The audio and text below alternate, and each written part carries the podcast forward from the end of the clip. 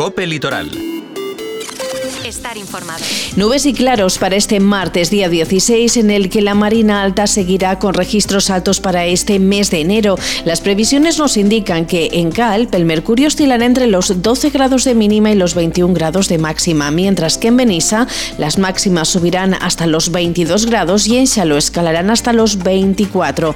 No será hasta finales de semana cuando vuelva el ambiente frío más propio de la época del año en la que estamos. Añadir que los partes también nos indican que un frente con lluvias sin importancia podría cruzar rápidamente la comarca entre esta tarde-noche y la madrugada del miércoles, un miércoles en el que las temperaturas se mantendrán elevadas. Muy buenas tardes, saludos de Amanda Ortola. La actualidad de esta jornada se fija en los presupuestos municipales de 2024, en los de Benissa y en los de Teulada, aún pendientes de elevarse a pleno para su aprobación. Nos hacemos eco de la denuncia que ha hecho pública la plataforma Salvem Lavai, que acusa a la empresa responsable del PAI Medina de Giver de boicotear una ruta senderista que la asociación había organizado en el entorno donde se prevé desarrollar este macroproyecto urbanístico. Nos hacemos eco de la medida sostenible llevada a cabo por el Ayuntamiento de Teulada tras replantar los abetos que han vestido de Navidad el municipio en las pasadas fiestas. Y en agenda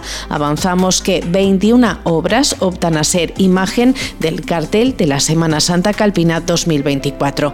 ¿Quieren saber más? Pues vamos ya con los detalles. Hemos empezado un nuevo ejercicio económico, el de 2024, que venís a afrontar de momento sin presupuestos municipales. La aprobación de este importante documento se ha visto retrasada hasta aprobar primero una subida de impuestos que ayude a cuadrar las cuentas del municipio. El alcalde de la localidad, Arturo Poquet, ha avanzado que la intención del Ejecutivo local es disponer del borrador de los presupuestos de 2024 en una semana, documento que trasladará a las diferentes formaciones políticas para que puedan realizar las enmiendas que consideren oportunas. El objetivo es elevar a pleno los presupuestos de 2024 antes de que finalice este mes de enero.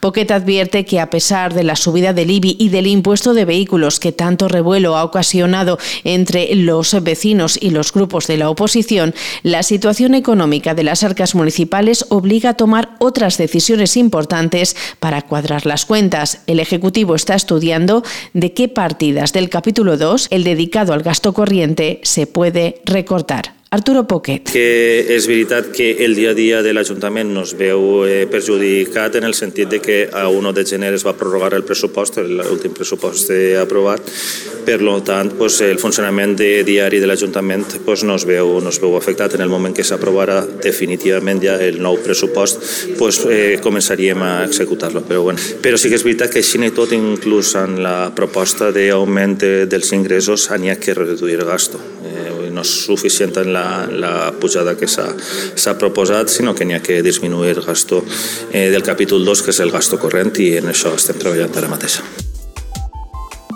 Y hablando de presupuestos, el Ayuntamiento de Teulada también está pendiente de aprobar sus cuentas. El documento económico se elevará al debate plenario a finales de esta semana, pero desde Compromís se adelantan a la convocatoria para criticar que el PP presentará su propuesta presupuestaria de 2024 tarde y mal. A través de un comunicado difundido en redes sociales, los valencianistas lamentan que el Ejecutivo eleve para su aprobación inicial las cuentas de este ejercicio en un pleno ordinario, mezclando el debate más importante de la localidad con otros puntos y contradiciendo así lo que fue una máxima del ahora alcalde cuando era líder de la oposición y exigía un pleno único y extraordinario para los presupuestos en aquel momento de 2021.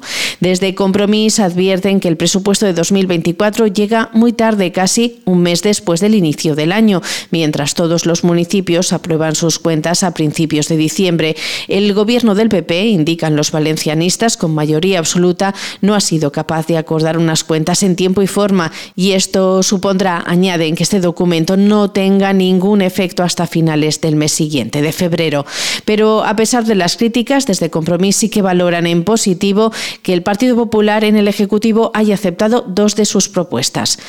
Con todo, la propuesta presupuestaria será elevada al debate plenario este jueves. Para su aprobación inicial, la sesión de carácter ordinario está convocada a las 20 horas.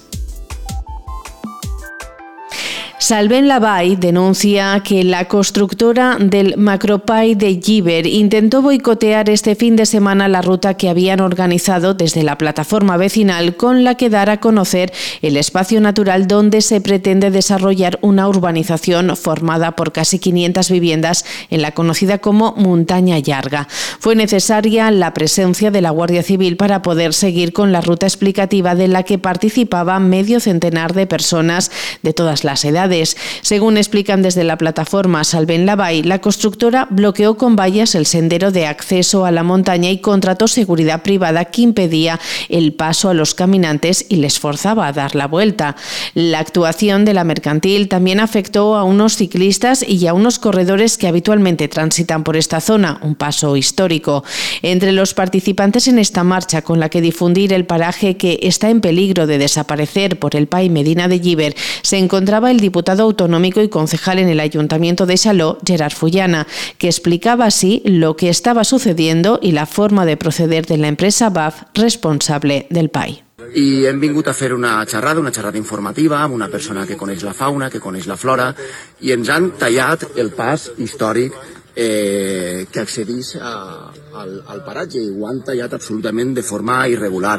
És a dir, és una mostra d'una empresa que creu que la muntanya és seua, que el paratge és seu, que està utilitzant un permís mediambiental de fa més de 30 anys sense ningú subministre d'aigua i està posant en risc no només el paisatge, eh, no només el subministrament hídric de tota la vall, sinó que a més creu que la muntanya i els passos que estan així de forma històrica són seus i que paga a seguretat privada per evitar a la gent que passa. Està pujant la Guàrdia Civil en este moment el, el camí perquè l'ha cridat esta empresa, perquè l'ha cridat l'empresa de seguretat pagada per la BAF i anem a continuar esta, esta passejada per la, per la senda que ha estat tota la vida i que de ninguna manera poden, poden tallar.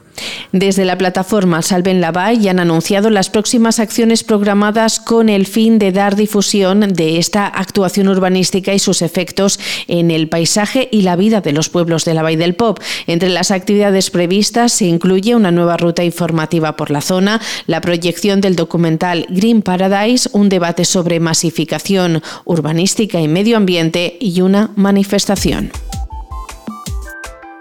Y hablando de medio ambiente, avanzar que el Ayuntamiento de Cal prepara para el mes de marzo la celebración de unas jornadas divulgativas medioambientales bajo el título Cal Plau. Las jornadas eh, contarán con la participación de la Universidad de Alicante, Inmedmar, Universidad Católica de Valencia, el Instituto de Ecología Litoral, el Oceanographic, el proyecto Posidonia, Gravity Wave, Natura is Home y FEDAS. Las jornadas se celebrarán en la Casa Nueva y ya se está trabajando en la elaboración del programa y más de medio ambiente, Teulada ha replantado los abetos de Navidad en el bosque urbano de Moraira, una actuación que se incluye entre las acciones comprometidas para proteger el medio ambiente y pensando en la sostenibilidad del territorio. Estos árboles que se decoraron y sirvieron para dar un ambiente navideño al municipio durante las pasadas fiestas han encontrado un nuevo hogar para seguir formando parte de nuestro entorno, el bosque urbano de Moraira. La concejala de Medio Ambiente, Pilar Vidal, ha expresado su entusiasmo con esta acción que busca fortalecer el cuidado responsable de la naturaleza y contribuir al bienestar del entorno. La edil ha asegurado que la replantación en el bosque urbano de Moraira es un paso más hacia la preservación de nuestro entorno natural. Eh, L'acció de replantar els arbres de Nadal és una forma de tindre un cuidat responsable de la natura, perquè fins ara no s'havia fet mai, ho han plantat en el bosc urbano de Moraira i pense que és un passet més per a la, la preservació del nostre entorn natural. Volviendo a Calp, apuntar que ya se ha reunido la comisión de valoración para la selección del cartel ganador del séptimo concurso nacional de carteles de Semana Santa Cal 2024. Un total de 21 obras de 15 autores distintos participan en el concurso cuyo fallo se hará público el próximo día 2 de febrero a las 8 y media de la tarde en el Saló Blau de la Casa de Cultura, en el mismo acto que se presentará el programa de actos de la Semana Santa Calpina. Unas celebraciones que en este 2024 tendrán como días grandes el 24 de marzo, Domingo de Ramos, el Jueves Santo, que cae 28 de marzo, Viernes Santo, el 29 de ese mes, el día 31 de marzo, Domingo de Resurrección y el 1 de abril, que es el lunes de Pascua. El trabajo ganador obtendrá un premio de 1.500 euros. Muy buenas tardes.